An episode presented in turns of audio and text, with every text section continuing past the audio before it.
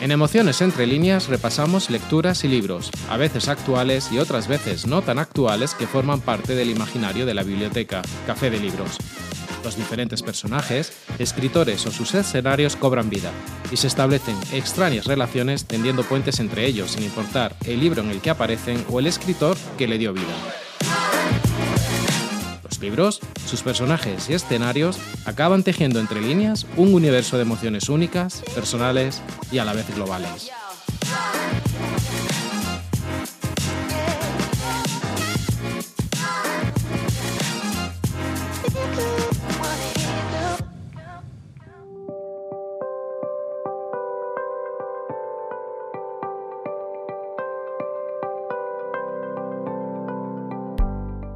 Hoy, en Emociones entre líneas, cicatrices narrativas de la guerra en África.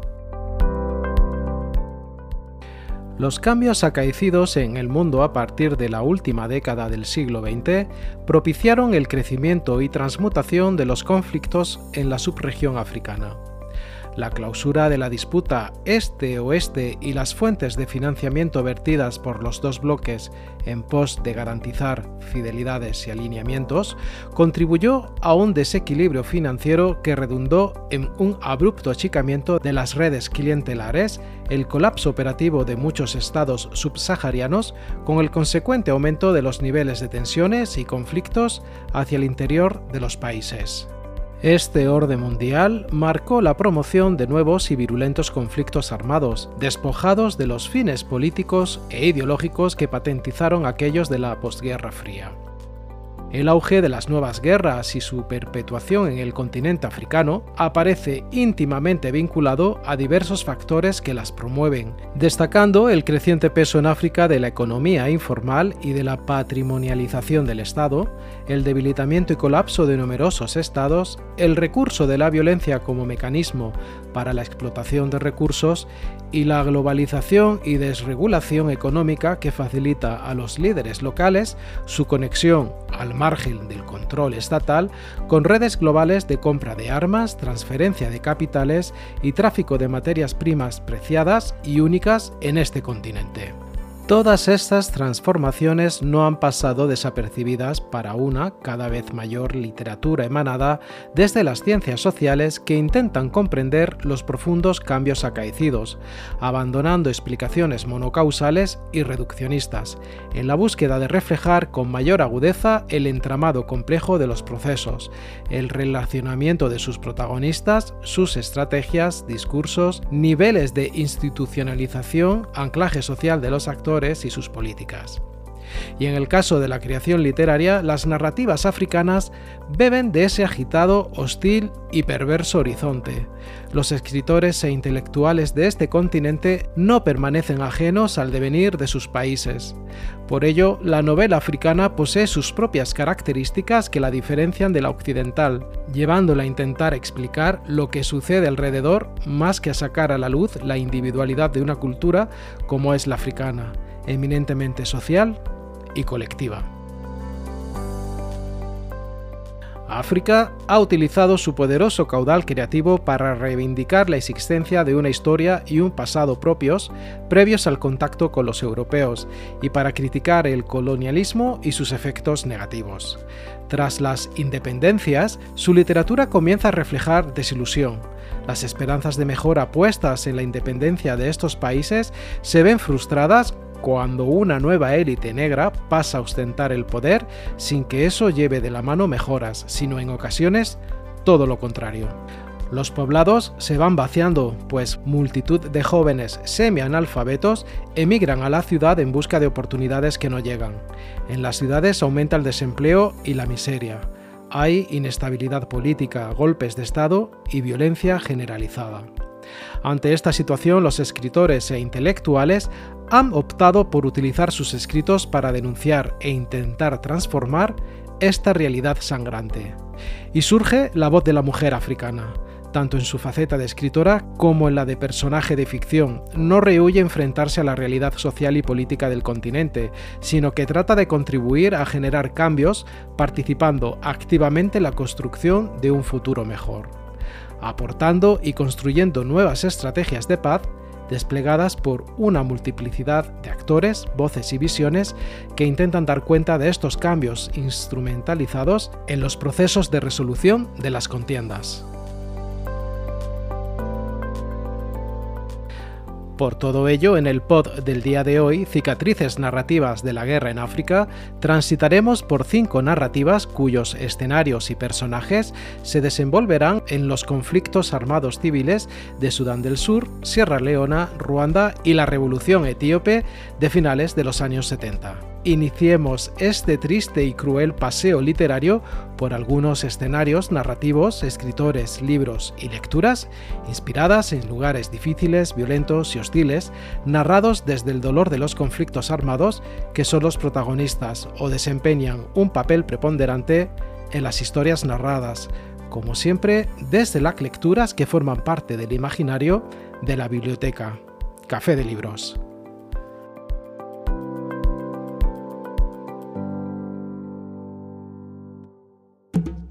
UNMISS, a new mission for the new nation. My name is Hilda Johnson. I am the Special Representative of the Secretary General of the UN to South Sudan. On the 9th of July, on Independence Day, a new mission was established in South Sudan. Our mandate is to support the new republic, to secure peace and stability, and to help lay the foundation for development. The new mission, UNMISS, with two S's, will be present in all 10 states of South Sudan. We will help build a strong and stable nation, and we hope to see it deliver for its people. I'm looking forward to working with all of you.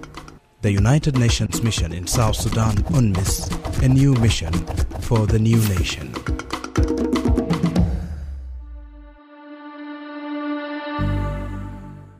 Así se expresa la autora con la que iniciamos nuestro transitar literario africano en una promo realizada por las Naciones Unidas de su misión especial en Sudán del Sur.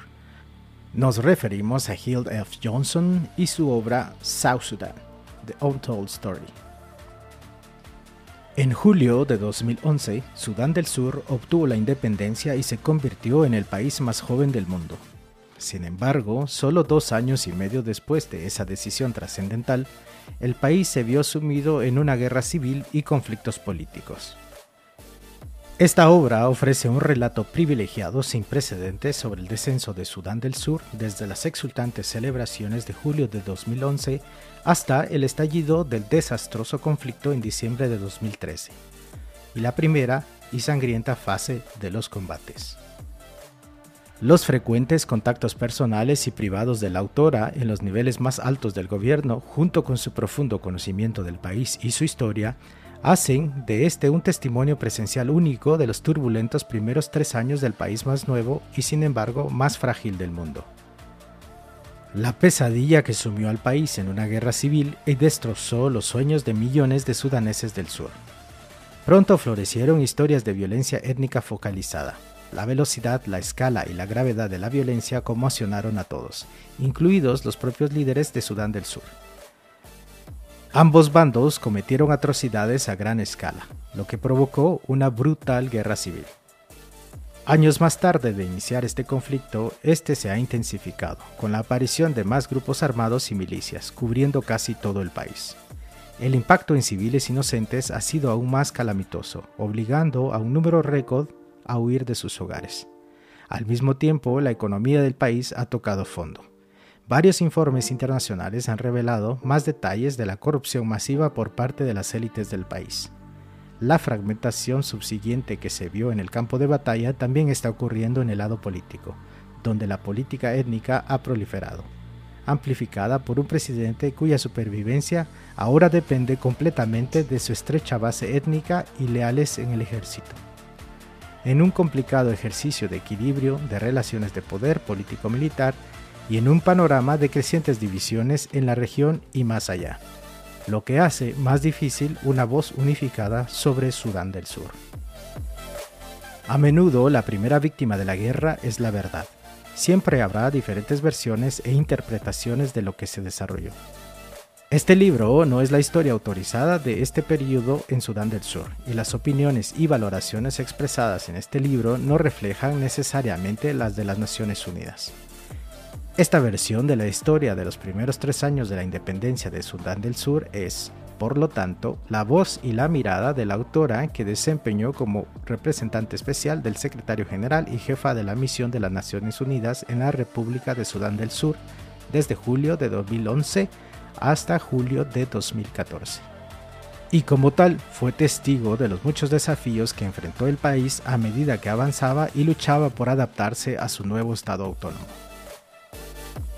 Hilde Fraf George Johnson nació en 1963. Es una política noruega del Partido Demócrata Cristiano. Es exministra de Desarrollo Internacional de Noruega y miembro del gobierno noruego. Se desempeñó como representante especial del secretario general y jefa de la misión de las Naciones Unidas en la República de Sudán del Sur, completando su mandato en julio de 2014. De su obra publicada destacan investigaciones realizadas en el marco de sus funciones como alta funcionaria de Naciones Unidas y el ensayo Waging Peace in South Sudan, The Inside Story of the Negotiations That Ended Africa's Longest Civil War, publicado en 2011 como representante especial del secretario general de la ONU en Sudán del Sur desde su creación en 2011 hasta 2014. La autora tuvo el privilegio de liderar el apoyo de la ONU al país durante sus primeros años de independencia. Fue testigo de primera mano de cómo se sembraron las semillas del conflicto y cómo los legados de liberación inhibieron los muchos intentos de prevenirlo. Sudán del Sur es una de las naciones más castigadas no solo por los conflictos armados, sino por las largas sequías y lluvias torrenciales, enfrentando una climatología adversa. Este sufrió una guerra civil que comenzó en diciembre de 2013 cuando el Ejército de Liberación del Pueblo de Sudán efectuó un golpe de Estado fallido. El enfrentamiento fue socavado en pocas horas, pero días después volvieron las luchas que enfrentaron al gobierno de Salva Kiir y la oposición hasta el año 2018 cuando comenzó la fase de diálogo de paz entre los bandos. Finalmente, en 2020 culminó un largo y violento conflicto armado que durante siete años generó terribles oleadas de violencia, bombardeos y masacres, que dejó un país dividido políticamente con una profunda rivalidad étnica. La guerra de Sudán del Sur ha provocado una de las peores crisis de refugiados de África, convirtiéndose en la tercera más grande del mundo. En el país hay más de 2 millones de desplazados, mientras que el mismo número de sursudaneses están refugiados en Etiopía, Sudán y Uganda.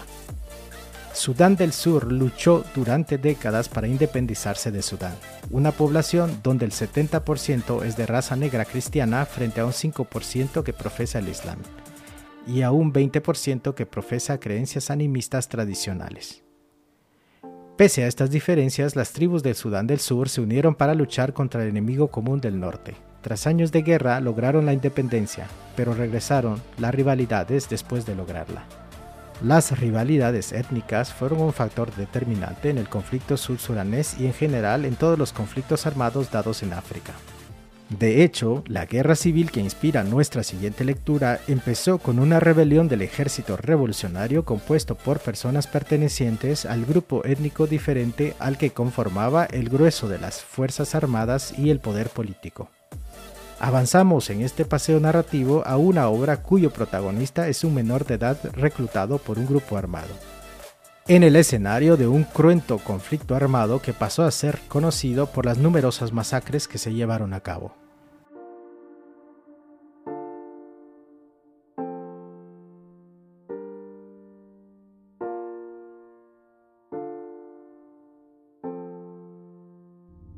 Child in war, it's, uh, it's difficult. Uh, and I had no desire to really survive because I'd lost everything.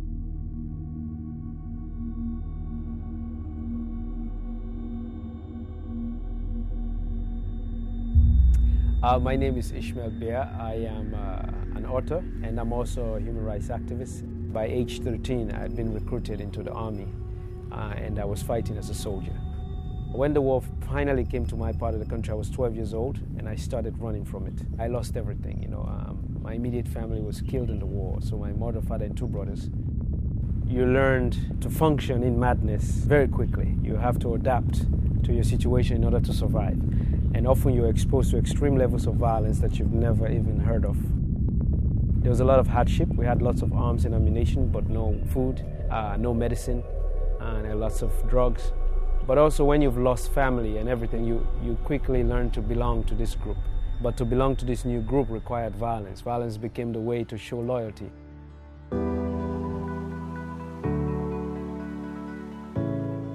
El autor de nuestra siguiente lectura es en la actualidad un activista de los derechos humanos y el audio con el que introducimos esta novela corresponde a una promo realizada por UNICEF USA en 2017.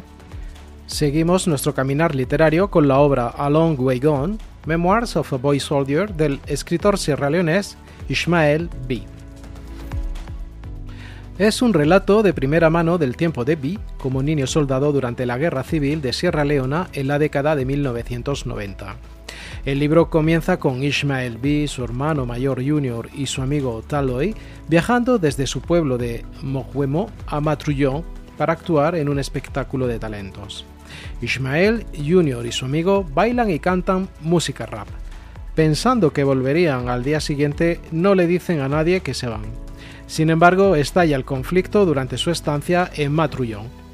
Los tres pueden huir del pueblo sin que los rebeldes los sigan para localizar a sus familias. En el camino resulta que su aldea también fue capturada por el ejército del Frente Unido Revolucionario. En su camino de huida pasan por varios pueblos, siendo aceptados en uno de ellos para ayudar con la agricultura. Sin embargo, también es atacado.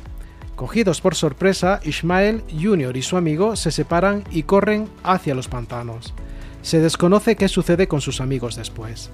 Ishmael deambula solo por el desierto por un tiempo, hasta que se encuentra con un grupo de niños viajeros. Muchos refugiados huyeron porque las fuerzas armadas de Sierra Leona lo ocuparon. Ismael se entera que Junior, su hermano menor Ibrahim y sus padres están a salvo. Sin embargo, antes de llegar a la aldea es atacado por el ejército revolucionario.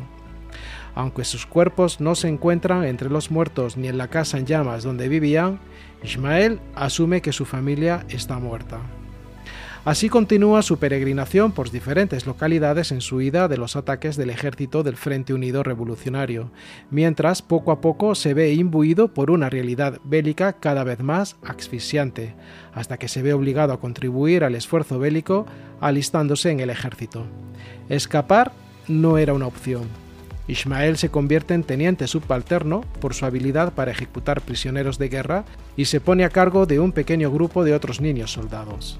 Como niño soldado, Ismael está expuesto a la violencia extrema y al consumo de drogas, entre ellas marihuana, cocaína y mezclas de esta última con pólvora.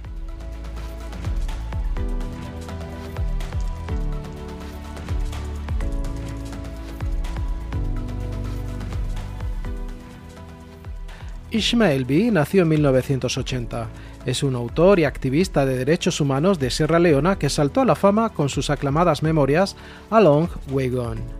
Se publicó originalmente en 2007 y en ese año estuvo nominado al Premio Pluma en la categoría de Mejor Autor de Debut. La revista Time lo escogió entre los 10 mejores libros de no ficción de ese año, situándolo en el tercer lugar del listado, y apareció entre los 100 libros, según Emerson, que todo lector debería leer por lo menos una vez en su vida. Otros libros escritos por este autor son Resplandor del Mañana, publicado en 2014, y Little Family, su obra más reciente, publicada en 2020. Ishmael B. se vio obligado a convertirse en niño soldado a la edad de 13 años. Según su relato, luchó durante casi tres años antes de ser rescatado por UNICEF. B. luchó para el ejército del gobierno contra los rebeldes. En 1997 huyó de Freetown con la ayuda del Fondo para la Infancia de Naciones Unidas y UNICEF debido al aumento de la violencia y encontró el camino a la ciudad de New York, donde vivió con Laura Sims, su madre adoptiva. Allí, B asistió a la Escuela Internacional de las Naciones Unidas. Después de la secundaria se matriculó en el Oberlin College y se graduó en 2004 con una licenciatura en Ciencias Políticas.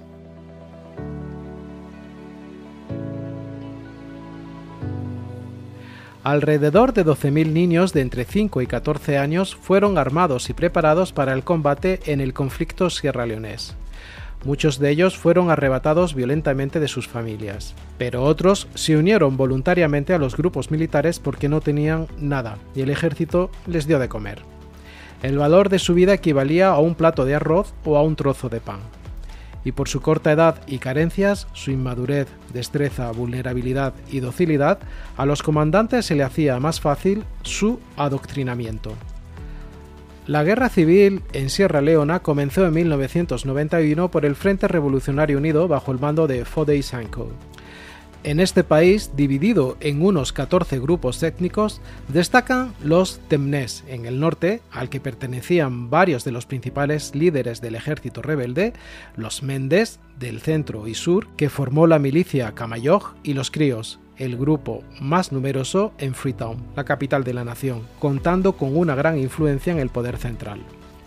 El conflicto pasó a ser conocido por las numerosas masacres, amputaciones de miembros, el uso masivo de niños soldados y el tráfico de diamantes de sangre como método de financiación de las fuerzas rebeldes.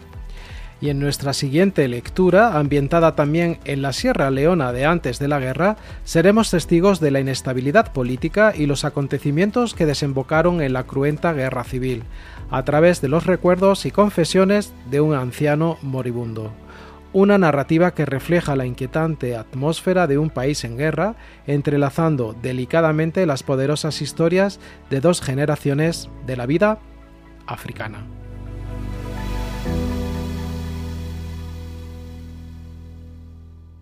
Or even people in South America who've had their own civil war. I mean, it's you know it's quite interesting that actually when I give readings, some of the most responsive audiences are German or South American or Spanish. You see, because they know what it is to have a war on their soil, mm. and they know how they, they're very now attuned to the signs of oppression and there's a constant discussion about one's responsibility um, around them. I so I write for as many people in the world as I can think of. Uh, I kind of, I, what I say sometimes is that I sort of have these two people on my shoulder, and one is my stepmom in Sierra Leone, Mrs. Yabum Kanu, and she reads my books before um, I publish them. Um, actually, mostly just to get you know, factual accuracy things, but also because she likes to. And then the other person is my mother-in-law, um, who who lives in Britain and doesn't know Africa except through me and has certainly never been there. And I want both of these people to, or people like them, to read this book and find something in it.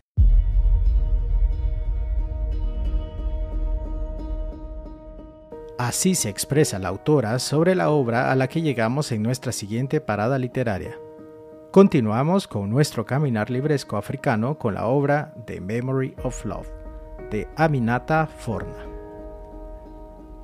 La novela comienza en la habitación del hospital de un profesor de historia jubilado moribundo, Elias Cole, quien con su propia voz descarga sus recuerdos sobre su psiquiatra, el doctor Adrian Lockhart. Volviendo a finales de la década de 1960, cuando era un joven académico, Elias destaca el momento crucial que cimenta su futuro. Una tarde de enero de 1969 conoce a Safia Cámara, la esposa de su colega Julian, y queda paralizado por su belleza. A partir de ese día está obsesionado con ella. Se congracia con la vida social de los cámara y finalmente consigue invitaciones a su casa, donde conoce a los amigos de Julian, Ade y Kekura. Estos son tiempos políticamente tumultuosos, ya que el naciente gobierno postcolonial del país se tambalea entre golpes de Estado. Julian, Ade y Kekura son arrestados bajo sospecha de actividades antigubernamentales. Elias también es encarcelado por su asociación con ellos, pero a cambio de su liberación entrega sus diarios que contienen relatos de sus conversaciones. Julian muere en prisión y Elias se casa con Safia, aunque ella no lo ama. Los personajes principales de la novela, Mama Kai, Agnes, Kai y Adrian, establecen relaciones interpersonales que les permiten reconciliarse con los espacios ordinarios que los rodean y eventualmente construir espacios emocionales alternativos. La narración, por lo tanto, describe las emociones como posiciones temporales fluidas no estáticas desde donde inician viajes alternativos de supervivencia y de ser. Los espacios de emoción forman un continuo en la vida de los personajes. Nunca son fijos, nunca estables, nunca asegurados, sino siempre adaptándose, reinventándose y cambiando. La suya es una luminosa historia de pasión y traición que abarca la inestabilidad política que sacudió a Sierra Leona a finales de la década de 1960 y la ruinosa guerra civil de la década de 1990, así como los días de tenue tranquilidad en que quienes lograron sobrevivir lucharon para hacer frente a las cicatrices físicas y mentales de esos años. La autora entreteje a la perfección la vida de estos tres hombres para crear una historia de pérdida, absolución y los efectos indelebles del pasado y, al final de todo, la mismísima naturaleza del amor.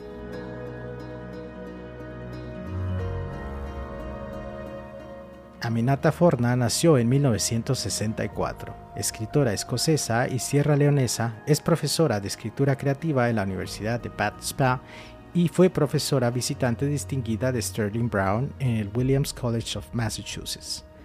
Actualmente es directora y cátedra de poética de la Fundación Lannan del Centro Lannan de Poética y Práctica Social de la Universidad de Georgetown. De sus obras mencionaremos el libro de memorias The Devil That Dance on the Water, A Daughter's Quest, y sus novelas Ancestor Stones publicadas en 2006, el Contratado en 2013 y Felicidad en 2018. Su novela The Memory of Love fue galardonada con el Premio de Escritores del Commonwealth al Mejor Libro en 2011 y también fue preseleccionada para el Premio Orange de Ficción. En 2014 ganó el Premio de Literatura Wyndham Campbell. En 2017 fue nombrada oficial de la Orden del Imperio Británico en los honores de Año Nuevo por sus servicios a la literatura.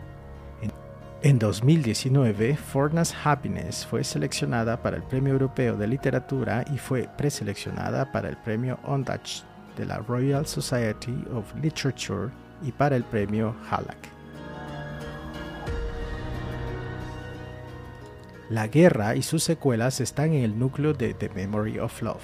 Sin embargo, en lugar de detenerse únicamente en la pérdida y el sufrimiento, la novela explora las posibilidades que posibilitan la emoción y el amor en particular, a través de los lentes de personajes que son sobrevivientes o testigos de la devastadora guerra civil en Sierra Leona.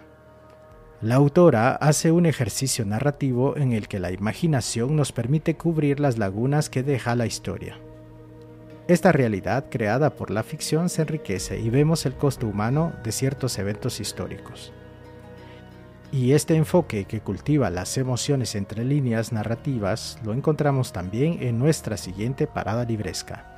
Llegamos a una nueva lectura en la que las emociones como el amor, la ira, la esperanza, el miedo se suman a los momentos históricos específicos, en la que cobran vida los seres humanos detrás de las fechas y eventos de la historia, esta vez de la inestable Etiopía de finales de los años 70 en vísperas de una revolución y en el marco de una familia que se verá marcada por los acontecimientos de cambio.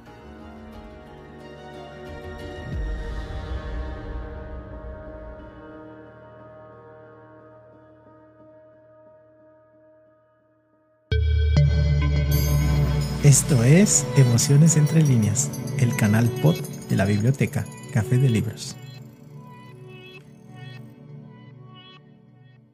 I've been trying to think about what to say that would do justice to how deeply I feel about the role of literature in connecting disparate worlds and creating empathy amongst very different groups of people.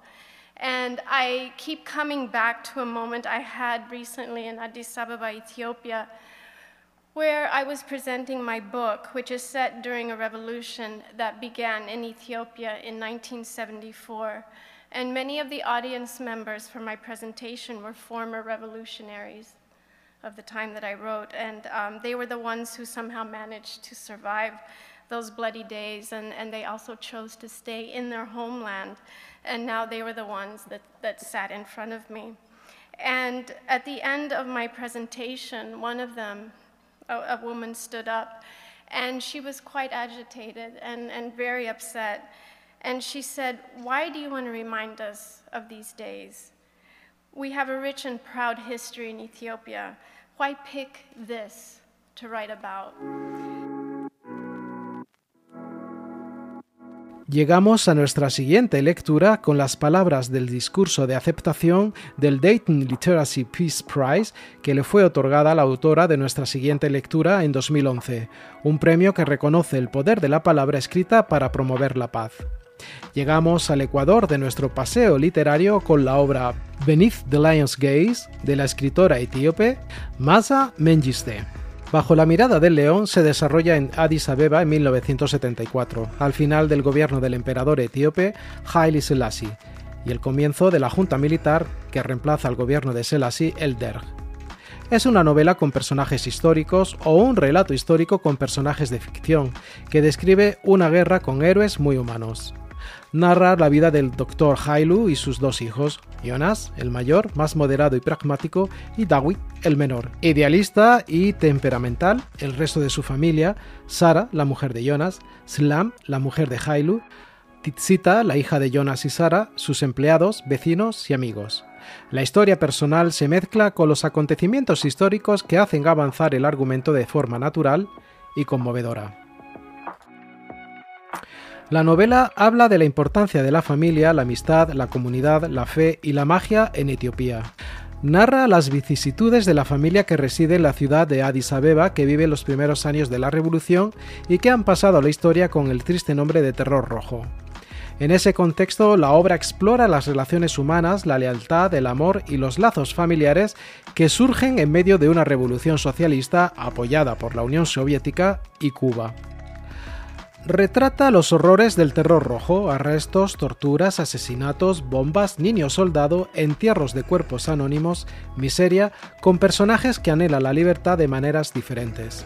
Hailu es un médico formado en el extranjero en tiempos de Haile Selassie, que recibe los honores y consejos del emperador cuando regresa a trabajar en el hospital Príncipe Menokin de la capital. Es una persona comprometida con su país, familia, profesión y comunidad. A medida que la revolución avanza, su vida se complica y se vuelve horrible. Su mujer está grave en el hospital, su hijo Dawit se une a un movimiento de resistencia, su nieta se pone enferma y sus padres se refugian desesperados en la religión y la brujería. Y él es encarcelado y torturado. Masa Mengiste nació en 1974. Es una escritora etíope estadounidense. Ha publicado ficción y no ficción sobre la migración, la revolución etíope y la difícil situación de los inmigrantes subsaharianos que llegan a Europa. Su trabajo ha aparecido en The New York Times, The New Yorker, Lettres Internationales, Enker Review, Kalalu, The Grand Anthology of the African Short Story, editado por Helen Habila, New Daughters of Africa, editado por Margaret Busby. The Shadow King, publicado en 2019, que fue preseleccionada para el premio Booker 2020, y Addis Abeba Noir, en 2020, forman parte de su producción bibliográfica. Bajo la mirada del león nos cuenta las historias fuera de las categorías ideológicas centrándose en el ser humano. Esta novela no termina con una moraleja política, sino que formula preguntas por el costo humano de la revolución y sus promesas fallidas. Esta obra desmitifica la figura del héroe y nos hace entender que bajo la presión las buenas personas pueden llegar a cometer atrocidades y las malas personas pueden tener actos de redención que el mundo no es blanco o negro, como proponen muchas ideologías, y que el ser humano vive muchas contradicciones aun cuando intenta ser congruente con su propia lucha. Al final, todo se resume en hacer lo necesario para lograr una mejor vida, pensando en las generaciones futuras. Porque las soluciones a los problemas de África están en manos de sus pobladores, conocedores de sus realidades, contextos y herencias ancestrales. Y ese mismo pensamiento lo encontramos con la lectura con la que llegamos al final de nuestro paseo literario de escenarios en guerra.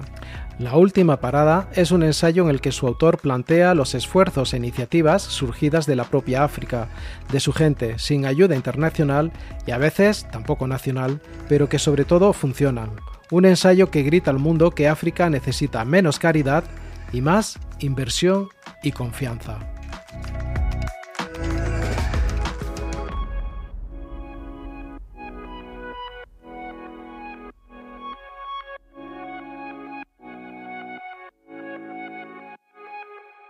Yeah, as I say, from the moment I got there, I realised that everything I, I, I thought I knew about Africa was was off. We, we in the West we have a very narrow view that is essentially famine, war, starving babies with flies in their eyes. Fan, of course. Right.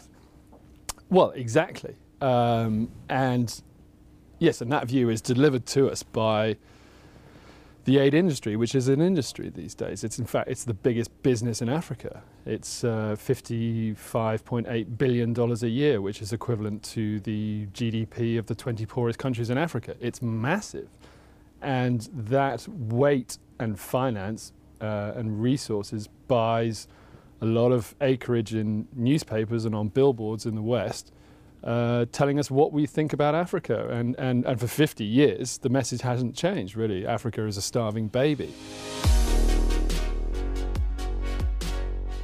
En 2015, Marin Somerset Webb, del medio Monkey Week, habla con el escritor de nuestra última lectura sobre las oportunidades en la economía de África y los aspectos más oscuros de la industria de la ayuda internacional. Finalizamos nuestro paseo libresco con la obra La Gran Grieta, El despertar de África del escritor y periodista angloamericano Alex Perry. El autor ha atravesado África en su búsqueda del continente real y en sus descripciones no ha dado rodeos escrupulosos. Lo mismo ha respirado la atmósfera de un hospital somalí transformado en moridero de desplazados de guerra que ha descendido a la cripta de una iglesia en una aldea perdida de Ruanda y ha intentado contar los cráneos de los asesinados solo allí, la orgía de sangre en 1994.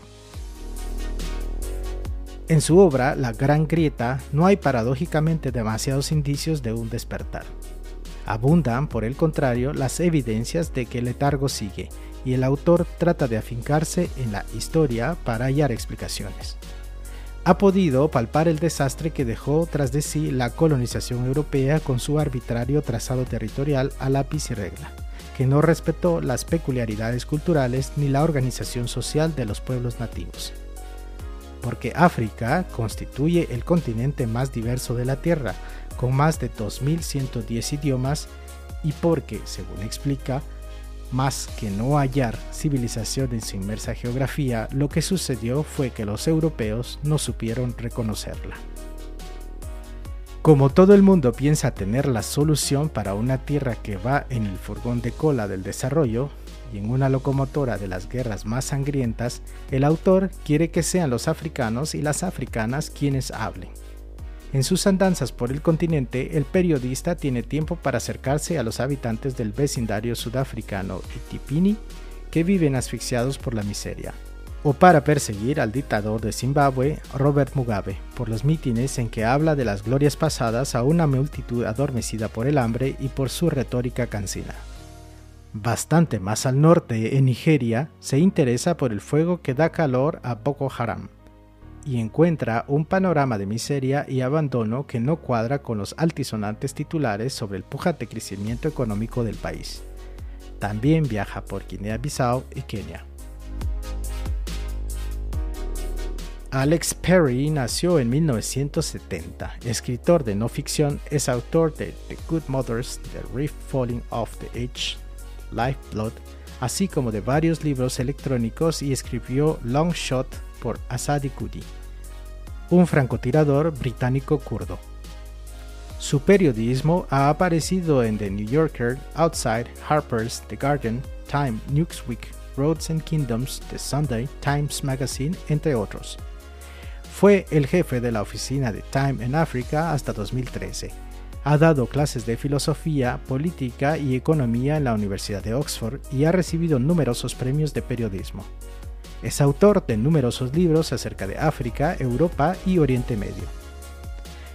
El periodismo de Alex ha ganado varios premios y su investigación sobre el uso de decapitaciones por parte de Boko Haram fue solicitada como prueba por parte de la Corte Penal Internacional de la Haya.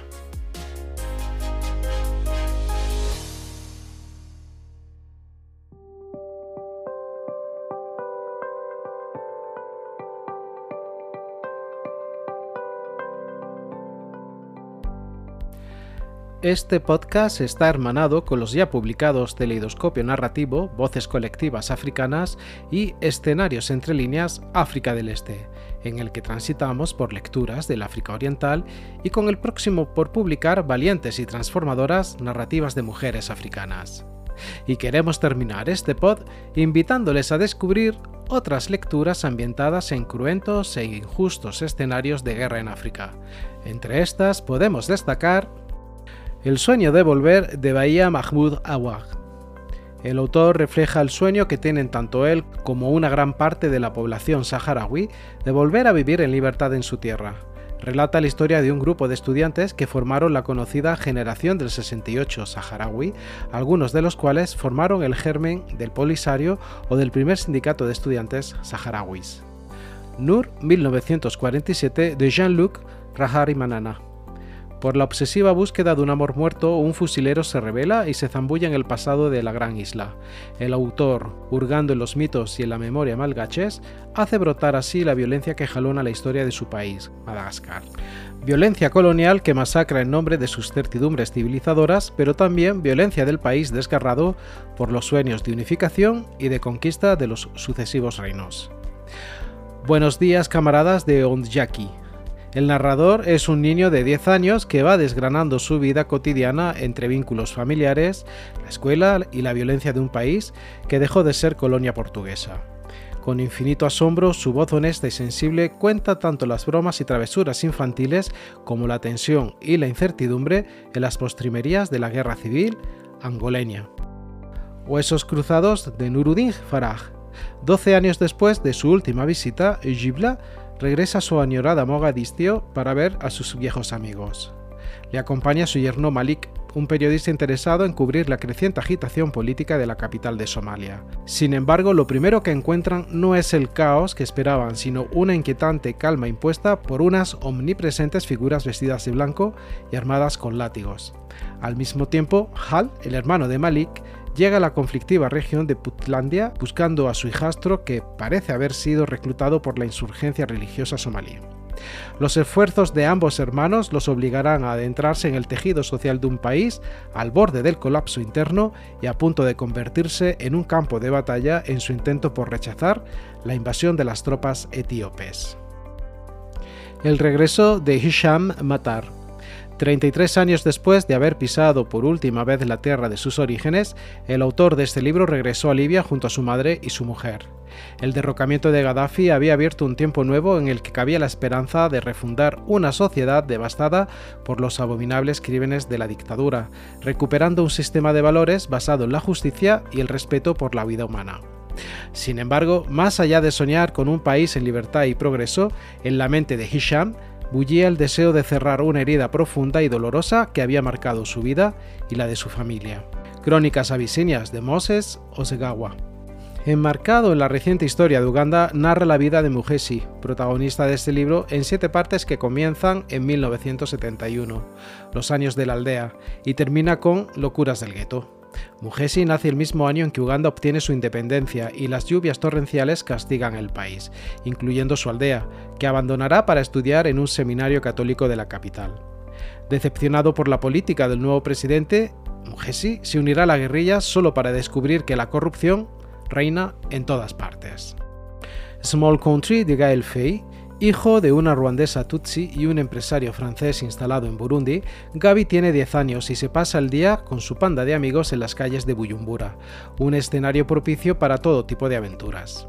Un paraíso que empieza a resquebrajarse con la separación de sus padres y luego se rompe en mil pedazos con la irrupción de la guerra, que provoca una marea incontenible de odio y violencia que lo impregna todo, y obliga a Gabriel y a su hermana a marcharse a Francia. Black Mamba Boy de Nadifa Mohamed.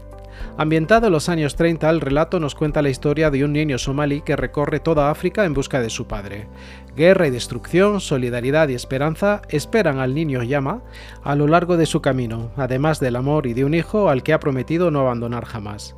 Un recorrido de más de 10 años que representa un camino vital entre luces y sombras desde Somalia hasta Gales. Esta novela está basada en la historia familiar de la autora. Neighbors de Lilia Montplé. La autora es pionera de la narrativa de Mozambique. Esta autora nos sumerge en la vida cotidiana de tres familias mozambiqueñas que en plena fría se ven implicadas en un asesinato racista maquinado por la Sudáfrica del apartheid. Una historia basada en episodios y personajes reales.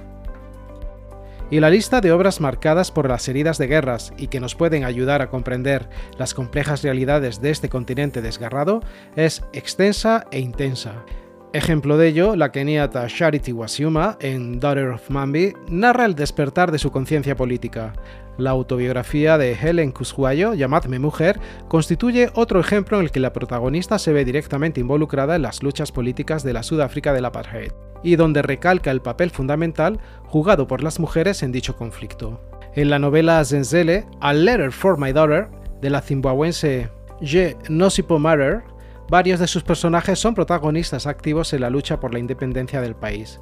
The Graduate, de la keniata Grace Ogot, aboga por la participación de las mujeres en la construcción nacional y por ello escoge como protagonista a una heroína dinámica y decidida a tener éxito en sus deberes políticos, Joanina Karungaru, a pesar de su preocupación por la estabilidad familiar. Destination Biafra, de la nigeriana Buchi Emecheta, aborda la cuestión de la guerra civil de 1967-1970. En ella la protagonista participa activamente en la lucha movida por el deseo profundo de contribuir a sacar a su pueblo de las dificultades en las que se ve inmerso. Nervous Conditions de la zimbabuense Tsitsi Damberenga, también puede considerarse una novela de carga política que pretende revisar los roles marginales asignados a las mujeres durante la época colonial y que se mantuvieron tras la independencia y Matin de couvre-feu de Tanatella Boni, ambientada en la situación que se vive en Costa de Marfil desde que estalló el conflicto que actualmente sufre este país. Y con este podcast deseamos tender un puente desde emociones entre líneas hacia autores y escritoras africanas, más allá de su inspiración en contextos bélicos, para acercarnos a las nuevas narrativas con voces propias para abrazar la intensa diversidad de África. Y algunas de las lecturas que nos ayudarán en este transitar literario son Todo se desmorona, de Chinua Achebe.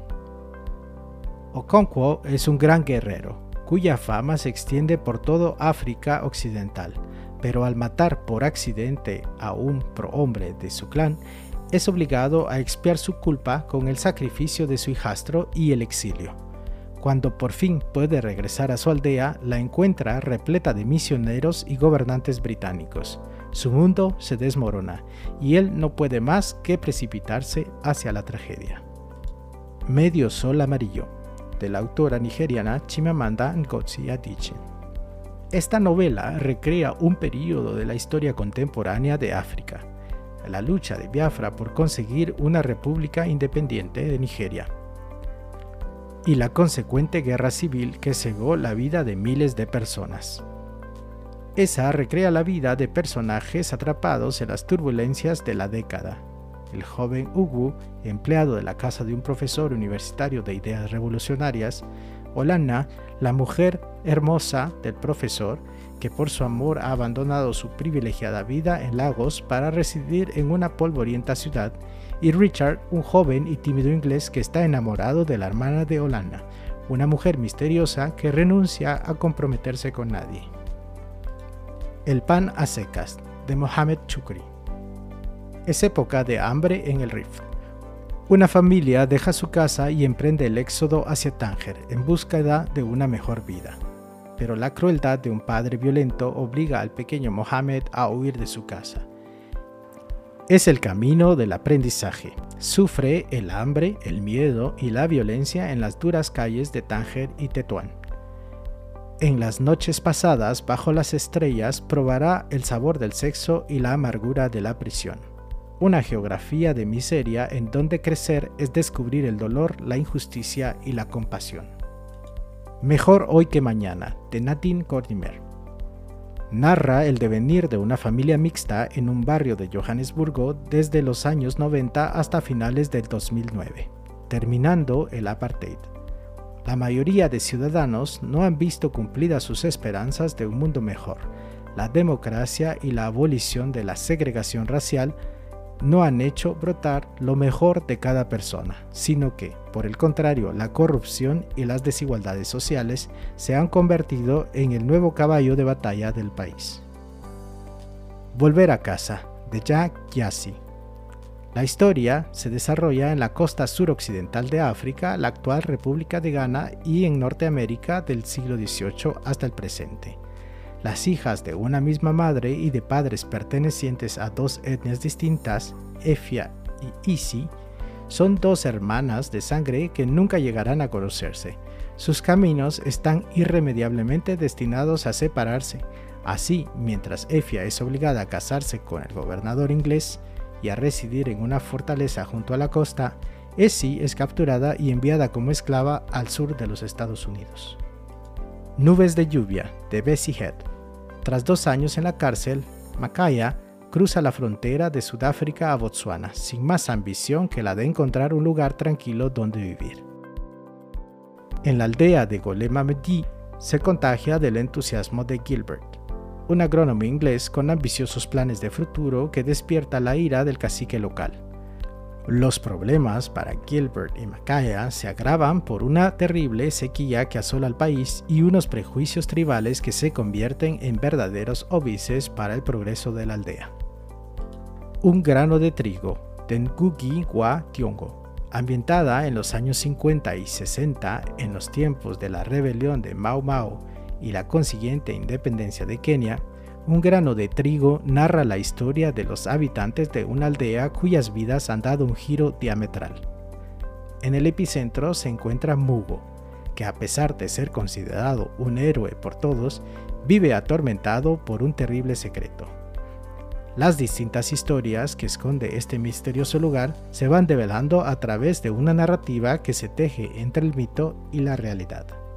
Amanecer en el desierto de Waris Dirie y Jane Dehem la autobiografía de Waris Didier, activista de origen somalí, en la que el relato sobre un viaje de retorno a Somalia es al mismo tiempo un acto de protesta contra la práctica de ablación femenina que ella misma sufrió a la edad de 5 años y un canto a las raíces, vínculos, tradiciones y paisajes de su país.